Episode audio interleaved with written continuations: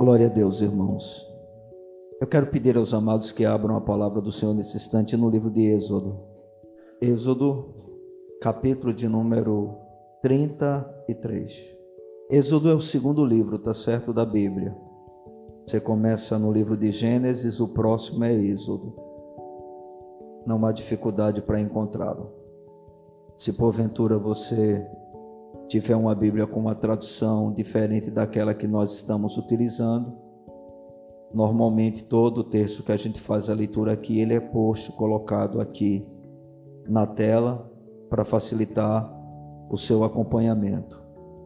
Amém? Eu queria ler com os irmãos a partir do verso de número 11 até o verso de número 19. Êxodo capítulo 33, de 11 até o 19. Diz assim a palavra do Senhor: Falava o Senhor a Moisés face a face, como qualquer fala a seu amigo. Então voltava Moisés para o arraial, porém o moço Josué, seu servidor, filho de Nun, não se apartava da tenda.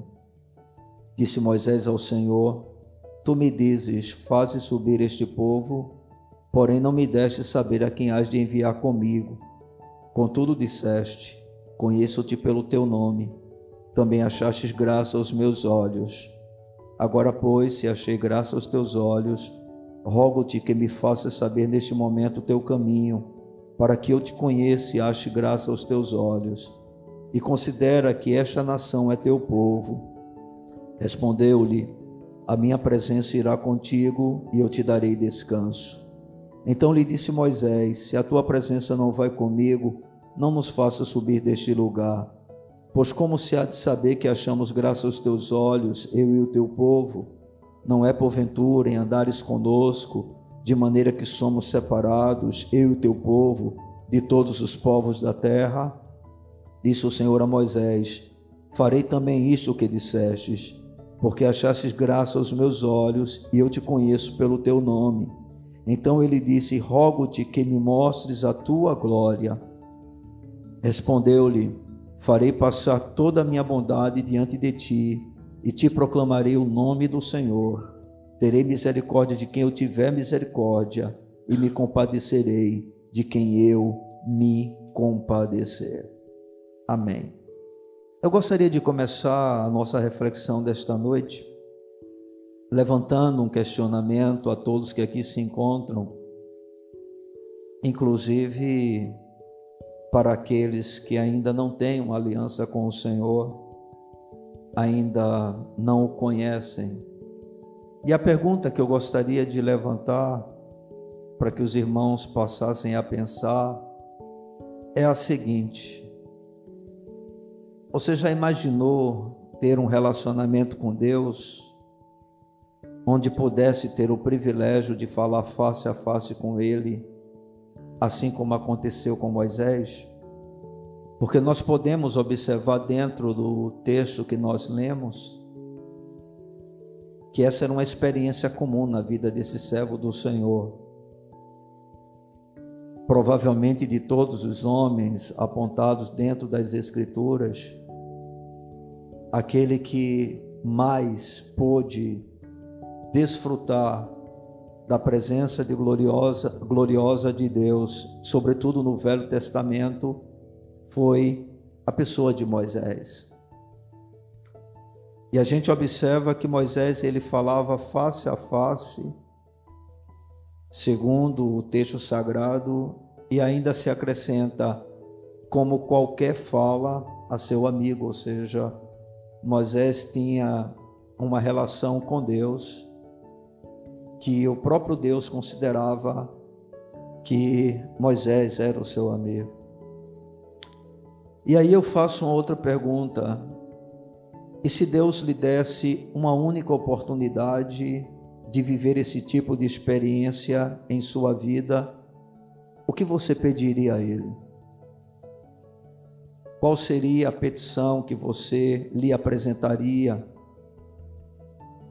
Pois bem, a resposta que você dá a essa pergunta vai revelar muito sobre o nível do seu relacionamento com o Senhor e também expor os maiores desejos e ambições mais profundas do seu coração. Ou seja, uma pergunta bem simples, talvez fácil de responder, e é justamente nessa resposta que nós podemos perceber o tipo de relacionamento que temos com Deus e os maiores desejos que se encontram lá no íntimo do nosso coração, as maiores ambições que nós possuímos em relação a esse mesmo Deus em quem nós temos é, depositado a nossa fé e a nossa confiança. Eu queria avaliar a vida e a experiência de Moisés como exemplo, utilizando esse ponto da história da vida dele. Porque é claro que a história de Moisés ela é muito longa, né? ela é repleta de experiências com o Senhor. A partir do momento que Deus o encontrou lá no Monte Horebe, desde então, Moisés foi alguém que passou a ter experiências extremamente profundas com o Senhor. Quem conhece um pouco da sua história sabe como Deus usou ele poderosamente para tirar o seu povo do cativeiro egípcio, aquilo que Deus operou através da sua vida, a maneira como Deus agiu por meio dele. E tudo isso está registrado dentro das Escrituras, porém, nesse capítulo nós temos exatamente essa experiência que é revelada né, da parte de Moisés com o seu Senhor, com Deus de Israel. E o que é que nós podemos observar dentro desse texto em relação à experiência de Moisés, em relação àquilo que a palavra de Deus declara a respeito dele? A primeira coisa interessante de a gente conseguir perceber entender é que nessa ocasião em que essa é, esse texto, no caso, ele foi registrado, que ele tenta mostrar para nós, é que Moisés ele estava enfrentando uma situação que até então ele não conhecia. Era uma situação estranha para Moisés. E você vai entender o porquê dessa estranheza. Na ocasião em que esse texto sagrado é, foi registrado né, dentro da história de Moisés. Primeiro, Deus estava indignado com o seu povo e desejava destruí-lo. O que nós podemos perceber nos, no capítulo de número 32, os versos de número 7 até o verso de número 10, que diz assim: Então disse o Senhor a Moisés: Vai, desce, porque o teu povo que fizeste sair do Egito se corrompeu e depressa se desviou do caminho que lhe havia ordenado. Fez para si um bezerro fundido e o adorou, e lhe sacrificou, e diz: São estes, ó Israel, os teus deuses que te tiraram da terra do Egito. Disse mais o Senhor a Moisés: Tenho visto este povo, e esse que é povo de dura cerviz. Agora, pois, Deixa-me para que se acenda contra eles o meu furor e eu os consuma, e de ti farei uma grande nação. Nessa ocasião, Moisés, ele passaram um tempo de 40 dias exatamente no monte. Ele foi ter um encontro especial com o Senhor, e naquele monte o Senhor deu para Moisés a lei para o seu povo. Ele queria que esse mesmo povo pudesse segui-lo, amá-lo, adorá-lo e viver segundo o padrão que ele desejava. E por incrível que pareça, esses 40 dias já foram suficientes para que esse povo chegasse à conclusão que Moisés não voltaria mais. É como se Moisés tivesse acontecido alguma coisa com ele, então algumas pessoas se reúnem e começam a dizer: Nós não sabemos o que aconteceu com esse Moisés que nos tirou lá do Egito. Para essas pessoas, quem tinha tirado o, povo do Egito não era Deus, mas era Moisés. Moisés era o responsável.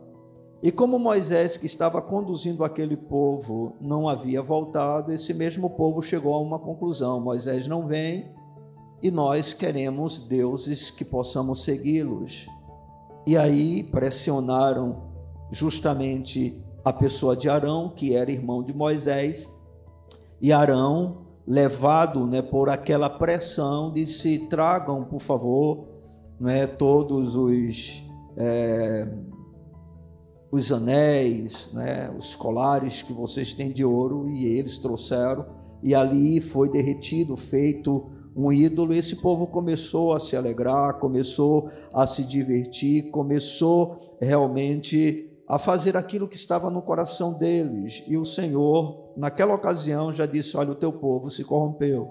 E Moisés voltou exatamente por consequência disso, voltou rapidamente. Quando chegou no arraial de Israel, estava uma verdadeira festa, todo mundo se entretendo, todo mundo comendo, todo mundo bebendo, e o Senhor fica indignado com esse povo. E a gente percebe que Deus deseja destruir esse povo.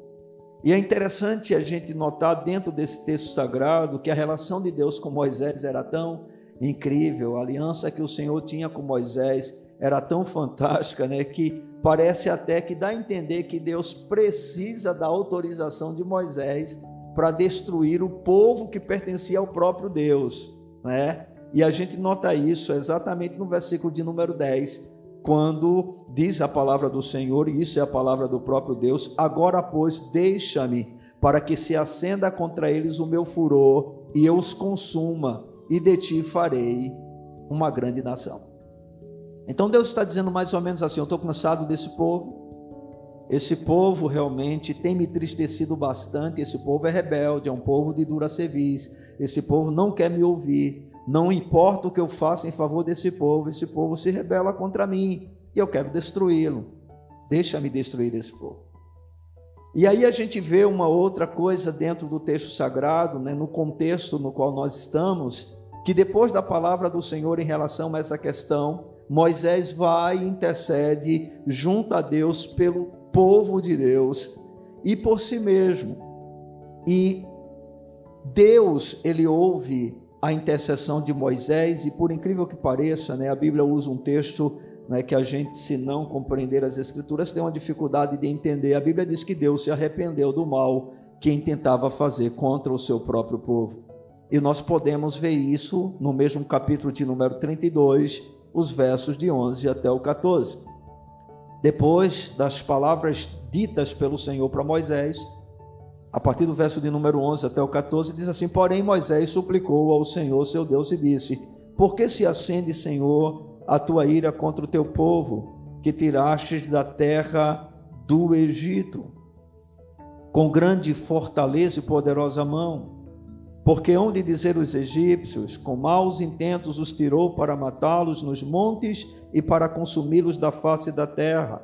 Torna-te do furor da tua ira e arrepende-te deste mal contra o teu povo.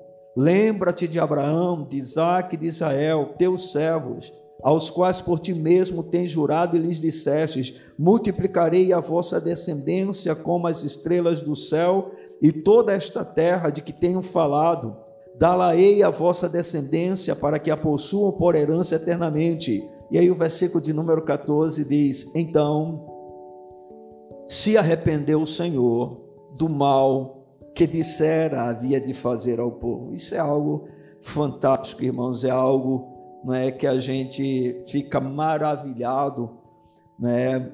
Que nos mostra onde nós podemos chegar em uma relação com Deus de tal forma é, que possamos realmente desfrutar de uma grande intimidade da parte do Senhor. Então a gente vê primeiro que diante da postura do povo em relação à ausência de Moisés, em uma resistência clara ao próprio Senhor, o povo levanta ídolos, Deus fica irado, diz que aquele povo tem uma dura cerviz, é um povo rebelde, Deus diz: Eu quero destruir esse povo.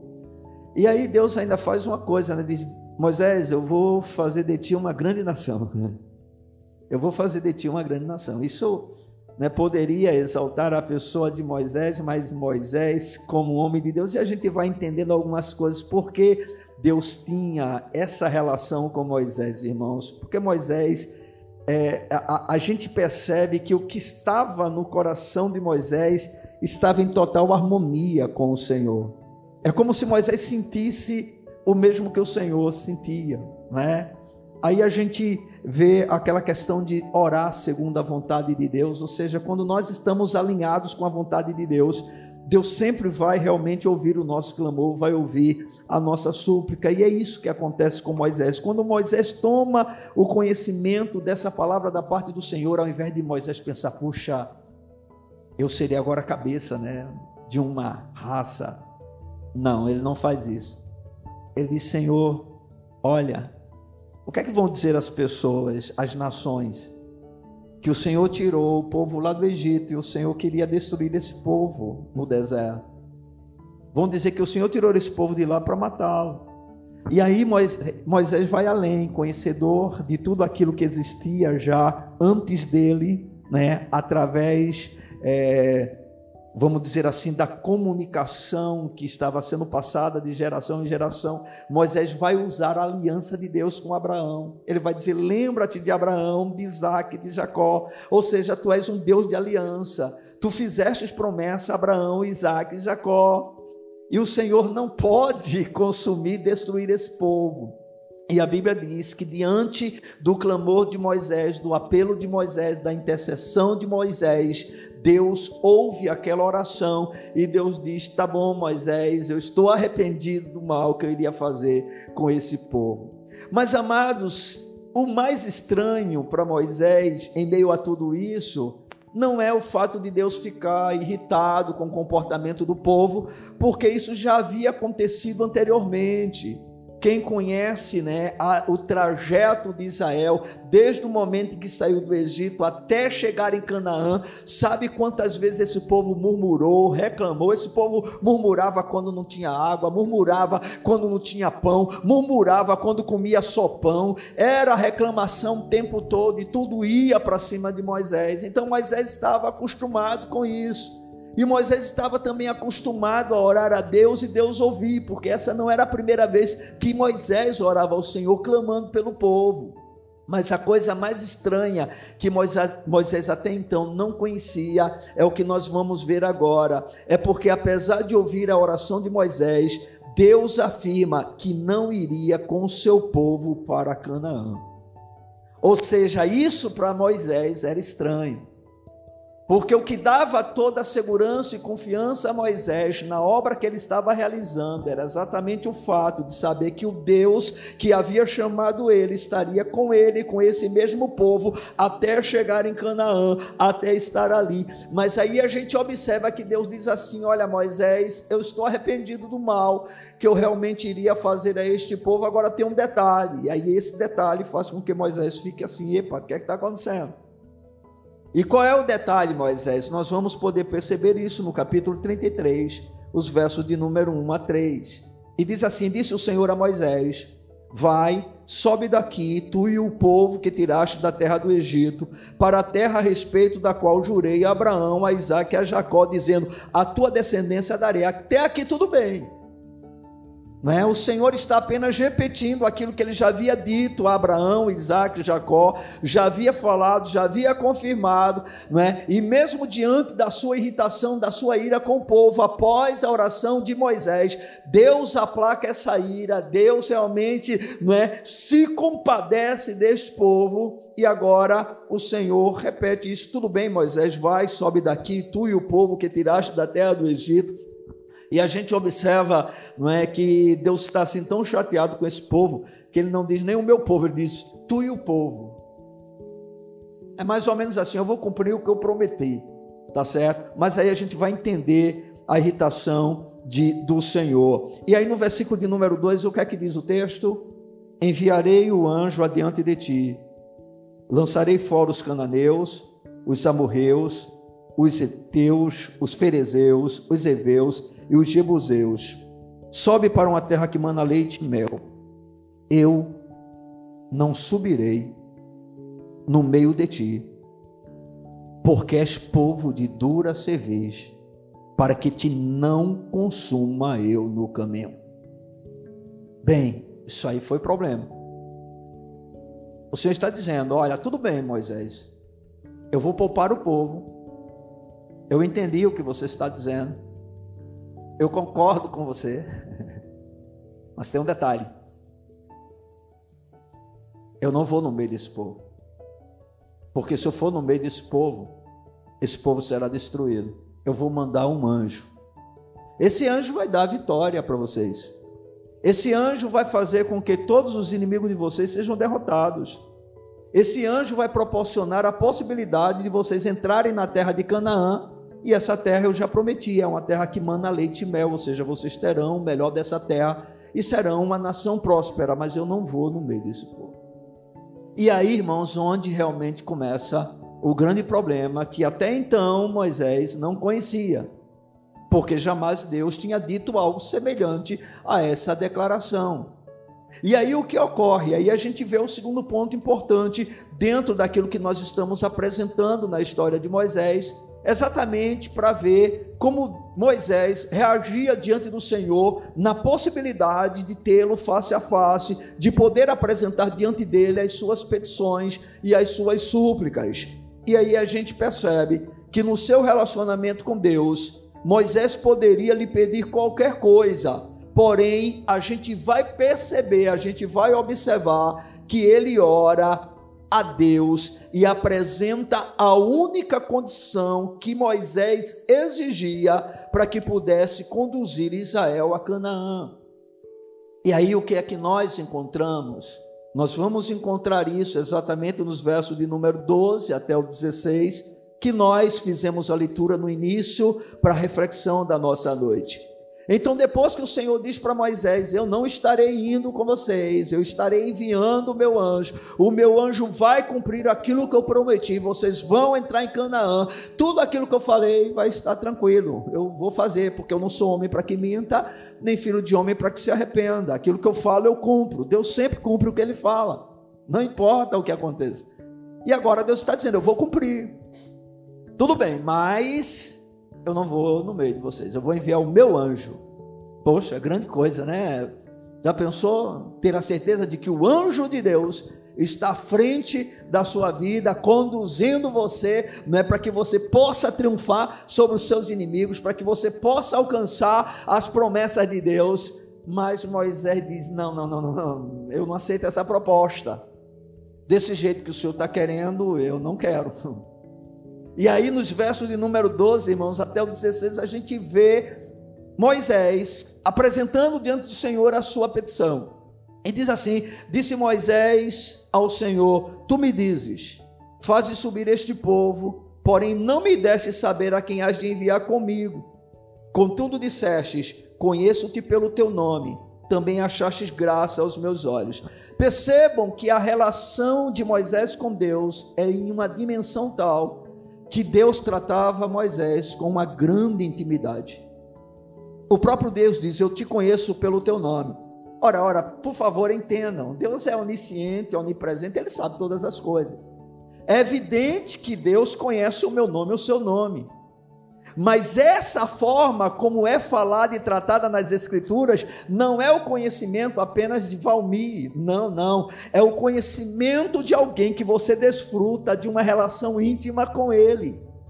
Ou seja, não é simplesmente eu conheço o Beltrano, não, eu conheço quem você é, eu sei quem você é. Nós temos uma relação de amizade. A Bíblia diz que Deus falava com Moisés como se fala com um amigo, face a face com Moisés. A gente percebe dentro da história, não é? No caso de Moisés, que chega um determinado momento que a dona Miriam, ela vai se levantar juntamente com Arão contra a pessoa de Moisés. E aí eles dizem, nós, Deus também fala com a gente. E aí a gente vai perceber uma repreensão dura da parte do Senhor. A Miriam vai ficar leprosa. Arão é repreendido duramente. E o Senhor diz claramente: Olha, eu falo com outras pessoas através de sonhos, através de visões, mas com Moisés é diferente. Comigo e com ele é tete a tete. Irmãos, isso é glorioso.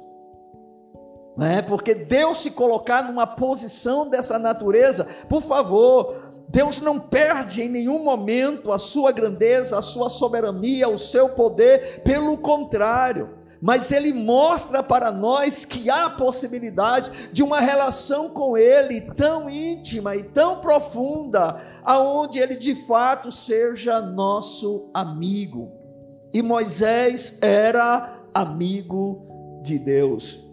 Então, o texto sagrado diz isso: Eu conheço-te pelo teu nome, também achastes graça aos meus olhos. Agora, pois, aí é Moisés continuando a falar: Agora, pois, se achei graça aos teus olhos, rogo-te que me faças saber neste momento o teu caminho, para que eu te conheça e ache graça aos teus olhos, e considera que esta nação é teu povo. Moisés insiste na mesma tecla: este povo é teu. Ele pode ter problema, ele pode ter defeito, ele pode ter uma dura cerviz, mas este povo é teu, Senhor.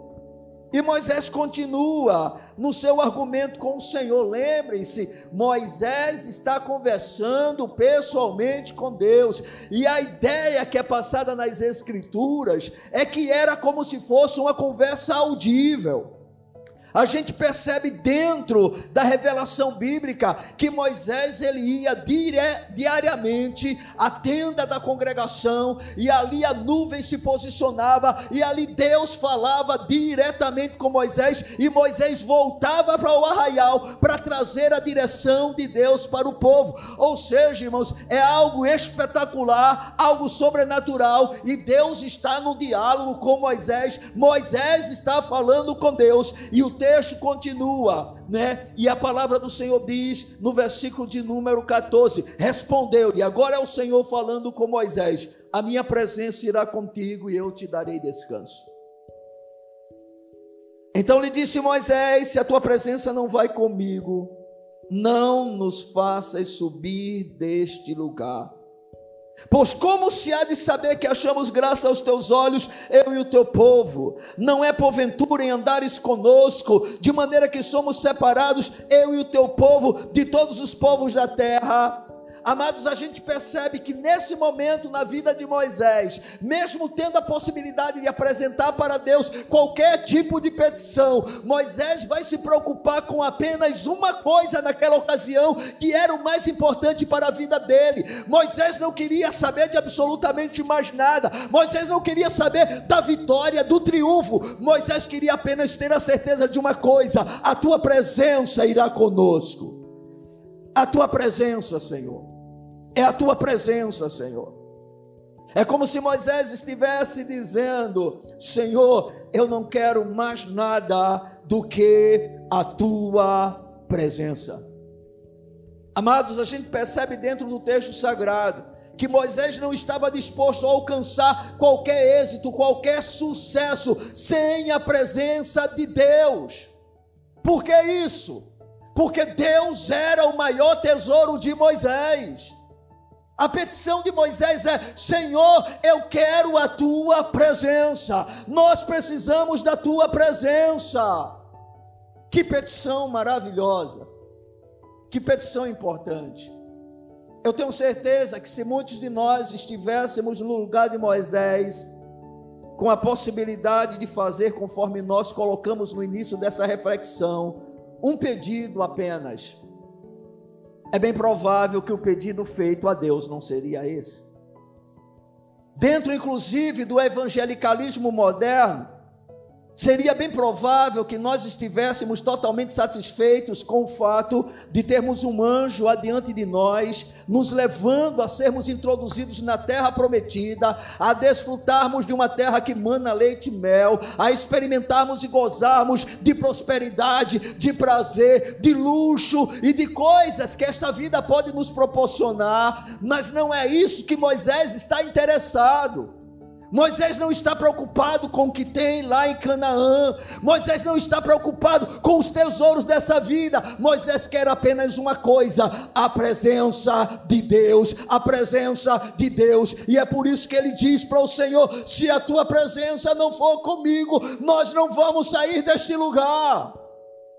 E que coisa, irmãos, maravilhosa Porque onde é que Moisés, juntamente com o povo, estavam naquela ocasião? Eles estavam no deserto. Eles não tinham morada certa, a alimentação deles era apenas o maná, um pão que o próprio Deus enviava do céu. A água era tomada com certa dificuldade, o tempo todo em perigo dos inimigos. E Moisés está dizendo assim: Senhor, eu prefiro o deserto contigo. Eu prefiro uma terra de escassez contigo. Eu prefiro o sofrimento contigo do que uma terra que mana leite e mel sem a tua presença. Senhor, eu prefiro a pobreza, a escassez contigo do que a prosperidade sem ti. Senhor, eu quero a tua presença. Não me deixe qualquer outra coisa, Senhor. Não me faça qualquer nenhum, qualquer outra proposta, eu não aceito. Essa é a condição, Senhor. Tu me chamaste, tu me escolheste, pois bem, eu sou teu, a minha vida é tua, e eu prefiro ficar aqui contigo do que adentrar em um lugar, por melhor que ele seja, se o Senhor não estiver comigo. Senhor, eu quero a tua presença. Irmãos, que pedido maravilhoso, que pedido que deveria trazer o mesmo desejo ao nosso coração. Afinal de contas, apesar de não termos uma experiência semelhante como a de Moisés, mas a verdade é que hoje todos nós podemos comparecer diante da presença do Senhor. Ainda que não venhamos ouvir a sua voz audível, como Moisés ouvia, mas nós temos acesso a Ele através de Cristo, irmãos.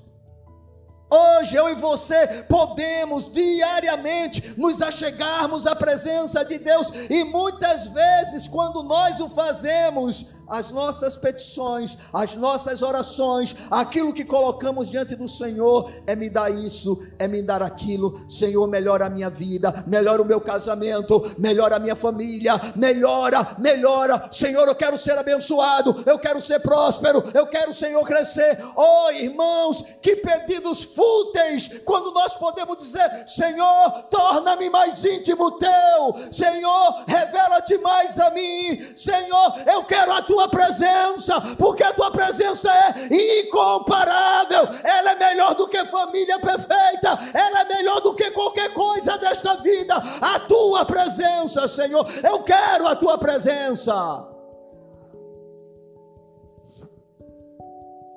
É impressionante, irmãos, a postura desse homem de Deus. Um homem que aprendeu na sua caminhada que nada se compara com o próprio Deus que havia chamado ele. Nada se compara com Deus que nós cremos. Nada que ele nos dê é melhor do que ele. Nenhum benefício que porventura ele nos prometa pode fazer com que a gente deixe de compreender que ele é melhor para nós, irmãos. A igreja tem que abrir o seu entendimento para esta verdade. Porque afinal de contas, nós temos um Deus maravilhoso. Amém. Um Deus extremamente bondoso. Moisés, queridos, ele queria a presença de Deus. E não era da maneira como nós hoje entendemos, porque nós até já sabemos que nós a temos. Hoje, como povo de Deus, nós temos a presença contínua desse Deus na nossa vida, irmãos. Nós vivemos em um patamar superior àquele experimentado por Moisés. No entanto, uma vida muito inferior à vida que Moisés viveu. Porque Moisés sabia o que queria, ele sabia o que ocupava o seu coração, ele sabia o que era prioridade para ele. O seu maior desejo não era por coisas, Moisés já havia tido uma experiência profunda com o Senhor, aonde ele saiu da posição de filho da filha de Faraó, ou seja, tendo tudo aquilo que o mundo naquela ocasião poderia lhe oferecer. Moisés tinha conhecimento intelectual, Moisés tinha um nome famoso, Moisés tinha uma condição financeira privilegiada. Moisés tinha poder numa dimensão natural, numa dimensão humana. Mas o livro de Hebreus vai dizer que Moisés viu tudo isso como sendo algo descartável para que ele pudesse conhecer algo muito melhor, algo muito maior. E Moisés vai ter essa experiência lá no Monte Horebe. E quando Deus se revela para ele, a partir de então há uma redenção plena de Moisés, a pessoa de Yahvé. E Moisés começa a entender: não há nada que se compare com o Senhor. Não existe nada, não existe nada. A sua fé em Deus não pode ser apoiada em absolutamente nada que Ele faz para você, a não ser nele mesmo. A maior doação de Deus para a nossa vida, irmãos, não são os prêmios que Ele nos concede nesta vida, mas é a Sua própria presença. É por isso que devemos lutar o tempo todo, para que jamais venhamos entristecê-lo jamais venhamos magoá-lo, jamais venhamos feri-lo. Paulo vai dizer: não entristeçam o Espírito Santo de Deus. Por quê, irmãos? Porque nós já temos essa presença. Essa presença está na vida de cada regenerado, de cada pessoa que entregou a vida a Cristo, de cada pessoa que nasceu de novo de cada pessoa que foi introduzida no povo de Deus por meio de Cristo, irmãos. E Moisés, na sua experiência com o Senhor, ao ter o privilégio de contemplá-lo e falar com esse mesmo Deus face a face, diante desse momento que ele vive, um momento de tensão, um momento de preocupação para Moisés, porque até então, conforme eu já falei, Moisés não sabia o que era isso. Não, ele estava tranquilo. Ele estava tranquilo, não importava o que acontecia no deserto, Moisés sabia quem estava com ele. Mas agora Deus disse: Moisés, tu vai. Eu vou enviar um anjo, mas eu não vou. Moisés disse: Se o Senhor não for comigo, esse povo também não vai. A gente fica aqui. E novamente Deus ouve a oração de Moisés. Deus disse: A minha presença irá contigo. Isso expressa o quanto Deus deseja que a sua presença ela seja uma experiência real na nossa vida todo o tempo a minha presença irá contigo. Jesus ele vai reforçar isso no período da graça e vai dizer: Eu nunca vos deixarei. Eu nunca vos deixarei. Eu nunca vos deixarei. Ó oh, certeza gloriosa! Saber que em um tempo tão difícil, um tempo tão trabalhoso, um tempo de tanta apostasia, um tempo de tanta heresia, um tempo de tantas intenções impuras na busca de Deus. Aqueles que verdadeiramente pertencem a Ele têm uma garantia que cobre tudo aquilo que porventura venha faltar na nossa vida terrena, que é a garantia de que o Senhor estará presente conosco todos os dias da nossa vida. Ah, como seria bom que verdades assim pudessem mover o nosso coração e gerar uma grande alegria. É incrível, irmãos, mas hoje nós estamos muito mais, ou nos contentamos, ficamos muito mais satisfeitos com Canaã do que com Deus. Canaã não é melhor do que Deus. Deus é melhor Porque conforme já cantamos aqui, Ele é uma fonte inesgotável, Ele é uma fonte inesgotável de amor, Ele é uma fonte inesgotável de graça, Ele é uma fonte inesgotável de perdão, Ele é uma fonte inesgotável de justiça, Ele é uma fonte inesgotável. Irmãos, esse é o grande tesouro do povo de Deus. Se você ainda não entende isso, peça ao Senhor por misericórdia e diga para Ele: Senhor, abre o meu entendimento. Porque caso contrário, você vai permanecer mantendo uma relação com o Senhor, aonde concentrará todos os seus esforços em suas petições, nas coisas relacionadas a esta vida e não nele mesmo. Que o seu pedido maior em relação a Deus seja sempre, Senhor, eu quero a tua presença. Amém. No seu desespero, em sua tristeza, Davi, ele diz algo muito interessante em um dos salmos, ele diz: "Senhor, não retires de mim o teu espírito". Davi não tinha medo de perder o trono. Ele tinha medo de perder a presença.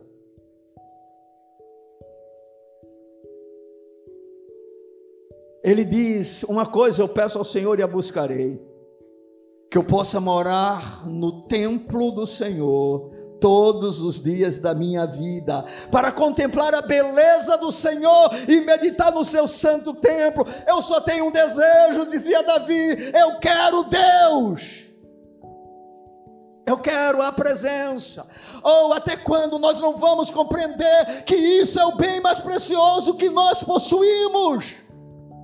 Até quando viveremos o Evangelho, onde buscamos ao Senhor para que Ele venha produzir aquilo que nós queremos para esta vida? Não, Deus é infinitamente maior e é infinitamente melhor. Moisés clama ao Senhor e diz: Senhor, eu quero a tua presença. Mas é interessante, amados, porque Moisés vai um pouco além. Depois que Moisés disse: Senhor, se tu não fores comigo, não nos tires desse lugar. Se tu não fores comigo, nós não queremos nenhum sucesso. Nós não queremos nenhuma vitória. Nós não queremos nenhuma bênção. Se o Senhor não for comigo, a gente fica aqui. Porque contigo nós estamos perfeitamente, não apenas seguros, nós estamos satisfeitos. Tu és a nossa satisfação. Amém. Mas aí depois que Moisés faz esse pedido, nessa conversa com Deus, face a face,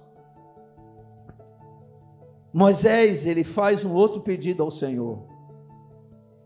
E ele desta feita roga ao Senhor que lhe mostre a sua glória capítulo de número 33, versículo de número 17 até o 19. Disse o Senhor a Moisés: Farei também isso que dissestes, porque achastes graça aos meus olhos, e eu te conheço pelo teu nome. O Senhor repete aquilo que já havia dito antes a respeito de Moisés.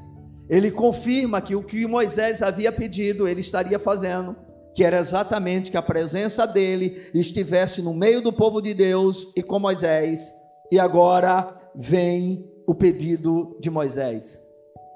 Então disse Moisés, ou então ele disse: Rogo-te que me mostres a tua glória.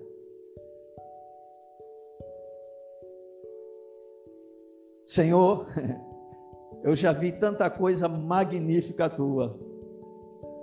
Eu já experimentei tanto do teu poder. Coisas maravilhosas eu tenho testemunhado. Rapaz, esse cara, ele viu o Senhor destruir todo o Egito com dez pragas, sendo uma a uma manifestada através da palavra que saía da boca de Moisés. Deus ordenava, Moisés, como profeta, falava. E o que Moisés falava acontecia. Ele bombardeou o Egito com dez pragas. E Moisés estava acostumado a ver as maravilhas que Deus realizava. Foi através de Moisés que o Mar Vermelho se abriu em dois lados e o povo passou como se fosse a pés enxutos. Foi através de Moisés que a água saiu da rocha. Foi através de Moisés que chegaram em um determinado lugar em que as águas eram amargas, e Moisés pegou lá uma árvore, um pedaço de uma árvore, e jogou dentro dela, e a árvore fez com que aquela água se tornasse doce, água totalmente é, que pudesse ser bebida. Moisés estava acostumado a ver as maravilhas de Deus, mas é impressionante, Moisés queria mais. Sabe por quê? Porque Moisés era insaciável por Deus. Eu só me lembro de uma outra pessoa dentro dessa experiência de Moisés, que é o nosso irmão Paulo. Quando ele diz, escrevendo aos Filipenses: Olha, eu faço uma coisa eu esqueço-me das coisas que para trás ficam e eu prossigo para aquelas que estão diante de mim, pelo prêmio da soberana vocação de Deus em Cristo Jesus. Paulo está dizendo: Eu quero conhecer cada vez mais ao Senhor, eu preciso disso. E é assim que Moisés procede. Moisés está dizendo: Senhor, mostra-me a tua glória. Um pedido ousado. Porque quando ele disse isso, Moisés não apenas queria ouvir a voz de Deus, Moisés queria ver a, o próprio Deus. Porque quando a Bíblia diz que Deus falava com Moisés face a face, não quer dizer que Deus era visto por Moisés, porque Deus é espírito. E ele não pode ser visto, porque é impossível suportar a sua glória. Mas Moisés agora é ousado. Ele diz: Senhor, mostra-me a tua glória. Tudo bem, o Senhor já disse que é comigo e eu estou satisfeito. Eu sei que o Senhor é um Deus maravilhoso. Eu sei que tu és um Deus poderoso. Mas eu quero mais, eu quero saber exatamente quem tu és. Eu quero te conhecer melhor.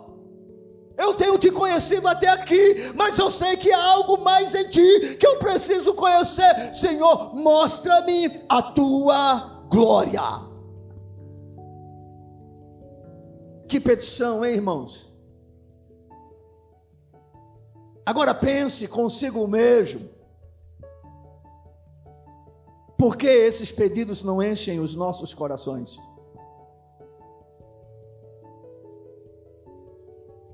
Porque nós ocupamos ao Senhor nas nossas petições muito mais com as coisas relacionadas a esta vida do que exatamente com desejos que possam mostrar que os nossos olhos estão nos céus. Oh, amados, uma coisa que a gente percebe na experiência de Moisés é que quanto mais perto nos aproximamos do céu, mas do céu queremos. As nossas petições normalmente estão voltadas para a terra, porque é a terra que nós queremos, é a terra que nós amamos, é a terra que nós cobiçamos. Mas quanto mais nós nos aproximamos do céu, mais é do céu que nós queremos. Quanto mais alguém se aproxima de Deus, mais de Deus quer. Aí você consegue compreender, porque à medida que pessoas galgam degraus na busca de uma espiritualidade verdadeira, de uma relação mais íntima com o Senhor, essa pessoa vai se tornando cada vez mais estranha e avessa a este mundo, porque os desejos delas estão sempre voltados para a eternidade. Paulo chegou ao ponto de dizer que estava preparado, disposto a sofrer os mesmos sofrimentos de Cristo para se parecer com Ele, para conhecê-lo melhor. E Moisés está dizendo: Senhor, eu não quero apenas a tua presença, eu quero te conhecer. Você e eu sabemos que é possível ter a presença de alguém sem conhecermos profundamente esse alguém que está presente conosco. E não tem sido diferente a nossa experiência com Deus, irmãos. Nós somos a habitação do Espírito. Se você é regenerado, o Espírito de Deus está em você. Amém? Você é a habitação do Espírito. Agora a pergunta é: você conhece o Espírito que habita em você? Você tem o desejo de conhecer desse Espírito? Bem, as nossas orações revelam se isto é uma realidade ou não. As nossas petições apresentadas diante do Senhor mostram aonde está de fato o nosso coração. E lamentavelmente nós temos um coração bem dividido. E aí, irmãos, dentro desse texto sagrado, quando Moisés faz esse tipo de petição, Deus diz: Eita, Moisés, agora o negócio ficou feio. Porque não dá para resolver esse problema como tu quer. Ninguém pode me ver face a face. E é interessante, porque mesmo Deus sendo espírito, Deus vai assumir uma forma para Moisés humana e diz: Olha, Moisés, tu vai se colocar entre rochas e eu vou passar por você mas você não me verá face a face, você me verá pelas costas. Ou seja, Moisés, eu vou fazer o que tu estás me pedindo, mas eu vou te mostrar o que significa ver a minha glória. Moisés, eu quero que você entenda o que é contemplar, ver a minha glória. E aí, irmãos, depois que Moisés faz esta petição, no versículo de número 18, quando ele diz: Rogo-te que me mostres a tua glória. Agora, por favor, Vá comigo para o versículo de número 19. Respondeu-lhe, respondeu quem? Deus e Avé. Respondeu-lhe: Farei passar toda a minha bondade diante de ti e te proclamarei o nome do Senhor terei misericórdia de quem eu tiver misericórdia, e me compadecerei de quem eu me compadecer. Irmãos, Deus está dizendo, Moisés, você vai ver a minha glória, mas você precisa saber que a minha glória, ela é manifestada na minha bondade.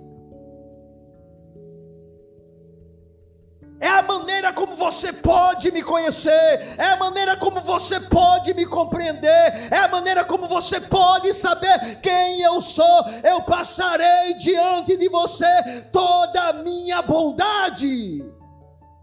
E aí, irmãos, quando eu refletia sobre esse texto sagrado, para que nós pudéssemos nos deleitar nele durante essa noite, eu fiquei pensando: bem, se Deus diz assim, Farei passar por ti toda a minha bondade diante de ti, e te proclamarei o nome do Senhor. Terei misericórdia de quem eu tiver misericórdia, e me compadecerei de quem eu me compadecer. Eu fiquei imaginando bem se a glória do Senhor é exatamente a sua bondade revelada, expressa, manifestada aos homens. Eu cheguei a uma conclusão: a glória do Senhor é a pessoa de Cristo. Ele é a expressão máxima da bondade de Deus para com pecadores miseráveis como nós. Irmãos, nós temos tido o privilégio de contemplar a glória de Deus na pessoa de Cristo. É através dele que nós conhecemos a bondade de Deus. Porque Deus amou o mundo de tal maneira que deu o seu Filho unigênito, o seu único Filho, para que todo aquele que nele crê não pereça, mas tenha a vida eterna. É através de Jesus, a bondade de Deus, que eu posso ver a glória do Pai. O Pai é Espírito, está vestido de glória e majestade, mas eu posso ver essa glória através do Filho. Bendito seja o nome do Senhor. Eu vou mostrar, Moisés, para você a minha glória. Irmão, sabe o que é que eu aprendo dentro dessa experiência de Moisés com o Senhor? É que Deus não retém nada que realmente nós queiramos de verdade. Ele tem prazer em nos dar. Sobretudo quando nós desejamos a Ele. A sua palavra diz: Olha, se vocês me buscarem, eu me deixarei achar. Se vocês me procurarem, eu vou me deixar achar. Deus não está brincando de esconde-esconde e dizendo: Olha, tu está quente. E aí, quando você chegar perto dele, dizer: Foge para outro lugar. Não, ele quer ser achado, ele quer ser conhecido, ele quer ser irmãos. Mas, irmãos, não é isso que tem ocupado o nosso coração. Nós estamos preocupados demais com esse tempo.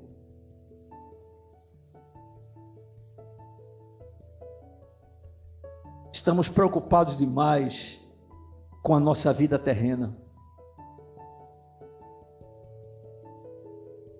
Estamos preocupados demais com as coisas desta vida. E por isso, apesar de termos o mesmo privilégio de Moisés, porque presta atenção, o véu do templo foi rasgado de alto a baixo.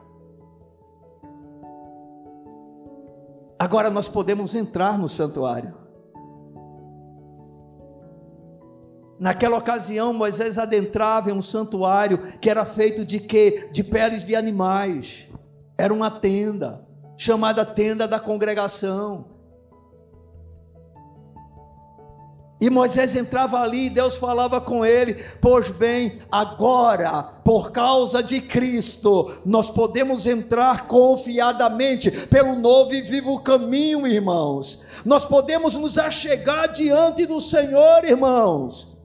E porque tão pouco desfrutamos dele, tão pouco gozamos dele, porque tão pouco conhecemos. Exatamente, porque ao invés de fazê-lo de forma como ele gostaria que a gente fizesse, a gente está sempre procurando Ele, recorrendo a Ele pelas coisas triviais desta vida e não realmente pelo que deveríamos procurar. Jesus foi taxativo e ele disse: Se vocês buscarem o reino de Deus e a sua justiça, as coisas que vocês precisam serão acrescentadas.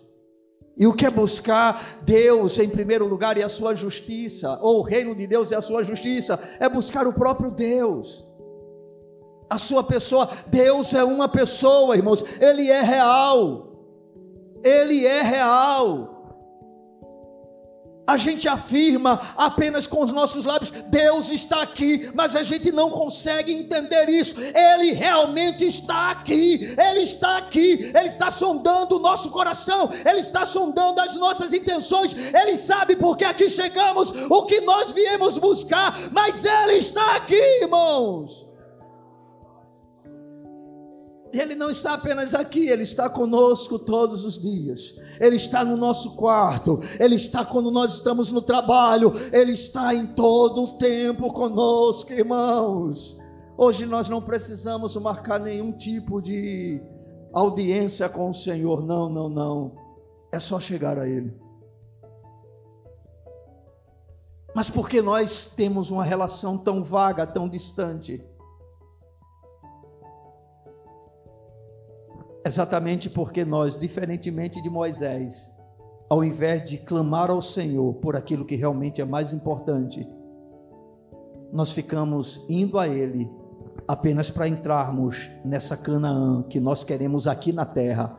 Deixa eu dizer uma coisa: o Senhor já conquistou para nós a terra prometida. Amém. Irmão, não tem jeito, nós estamos indo para Canaã, né? Eu acho que você já deve ter cantado algum dia, ouvido, né? Caminhando vou para Canaã. caminhando vou para Canaã, caminhando vou para Canaã. Glória a Deus, caminhando eu vou para Canaã.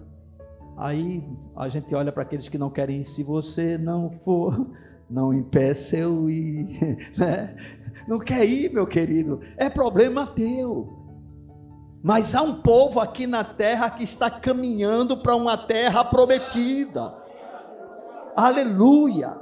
Existe um povo. Mas por favor, é esse mesmo povo que precisa compreender que antes de chegar nessa terra onde não há dor, onde não há sofrimento, aonde só há maravilha, nós temos um Deus que mesmo no deserto deve ser a nossa maior alegria, deve ser o nosso maior tesouro. A Sua presença deve se tornar o nosso maior desejo, irmãos. Conhecer a Deus, irmãos. O que é que Moisés estava querendo? Ele estava dizendo para Deus: Deus, eu quero a tua presença e eu quero te conhecer. O que eu puder explorar em ti, eu quero conhecer. Mostra-me a tua glória. E aí hoje nós temos esse privilégio, esta dádiva, esta honra, né, de falar com o Senhor. Não podemos dizer que face a face na mesma dimensão, porque eu, por exemplo, eu nunca ouvi a voz de Deus audível. Se você já ouviu, né, glória a Deus pela sua vida, eu nunca ouvi. Mas eu tenho a sua palavra que pode falar comigo todos os dias. Deus continua falando através da Sua palavra. Amém, irmãos? Porque Ele não mudou, Ele permanece o mesmo.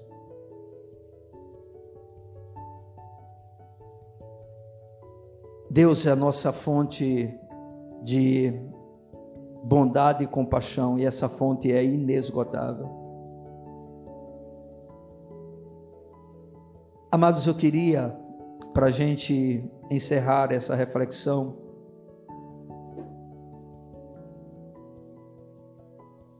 dizer para vocês que aqui estão, primeiramente para o povo de Deus.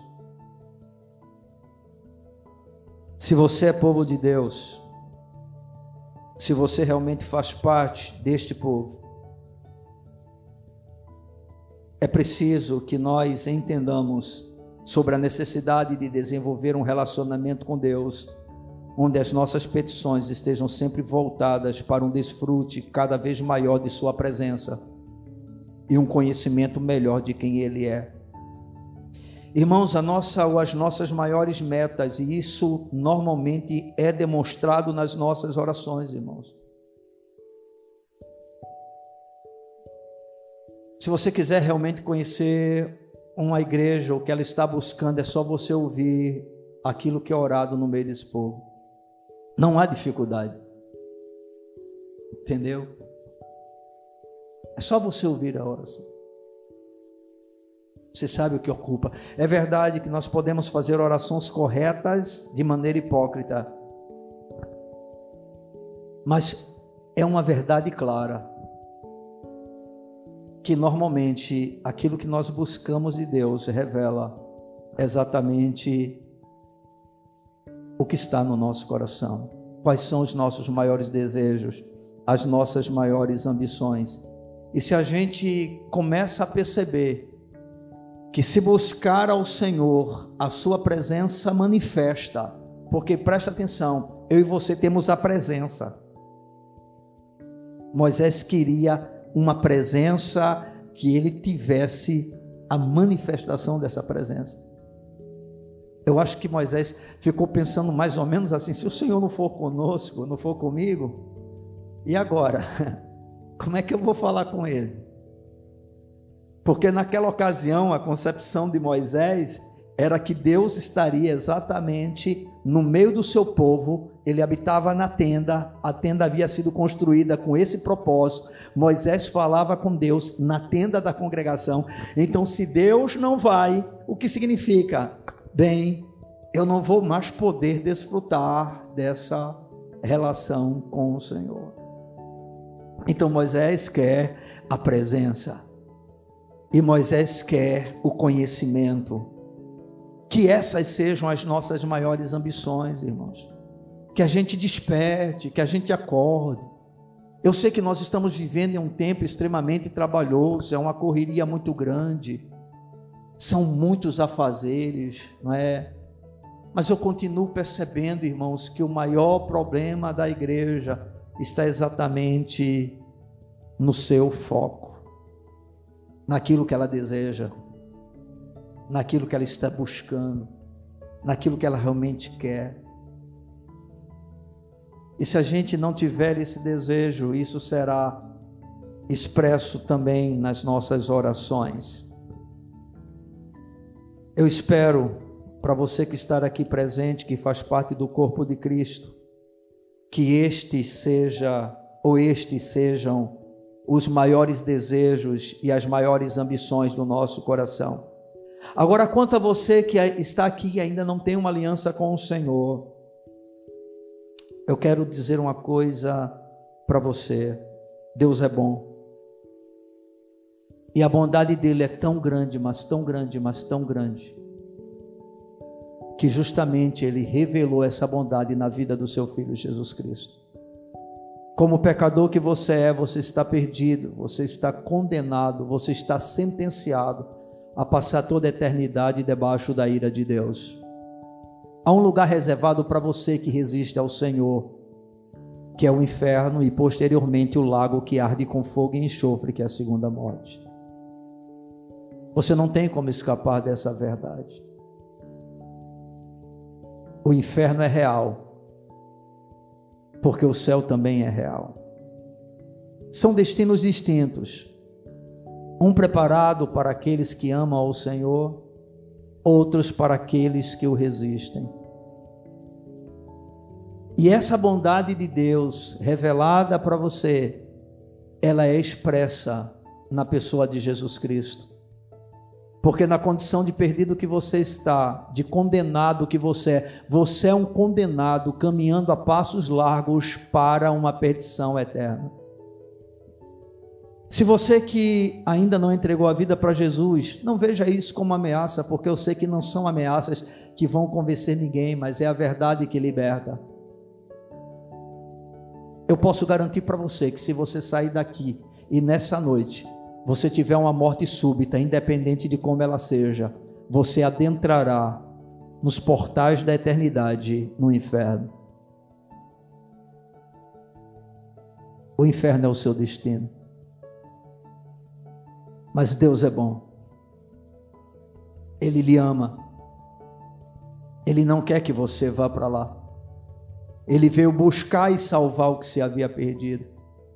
Ele pagou um preço naquela cruz e foi preço de sangue para que você pudesse retornar para Ele, para que você pudesse ter os seus pecados perdoados, para que você pudesse ser justificado, para que você recebesse uma nova vida, para que você fosse transformado. Jesus Cristo é o caminho, Ele é a verdade, Ele é a vida. Ele morreu, é verdade, mas ao terceiro dia ele ressuscitou, vencendo a morte, e ele retornou para o Pai e disse que viria uma outra vez para levar o seu povo. E Deus quer que você faça parte deste povo. Porque se você fizer parte deste povo, você terá um Deus com quem você pode conversar com ele face a face. E ele se revelará para você através da Sua palavra, onde o Espírito Santo lhe conduzirá toda a verdade, para que o nome dele seja em você glorificado. Essa é a palavra de Deus para a sua vida hoje. Vamos ficar de pé.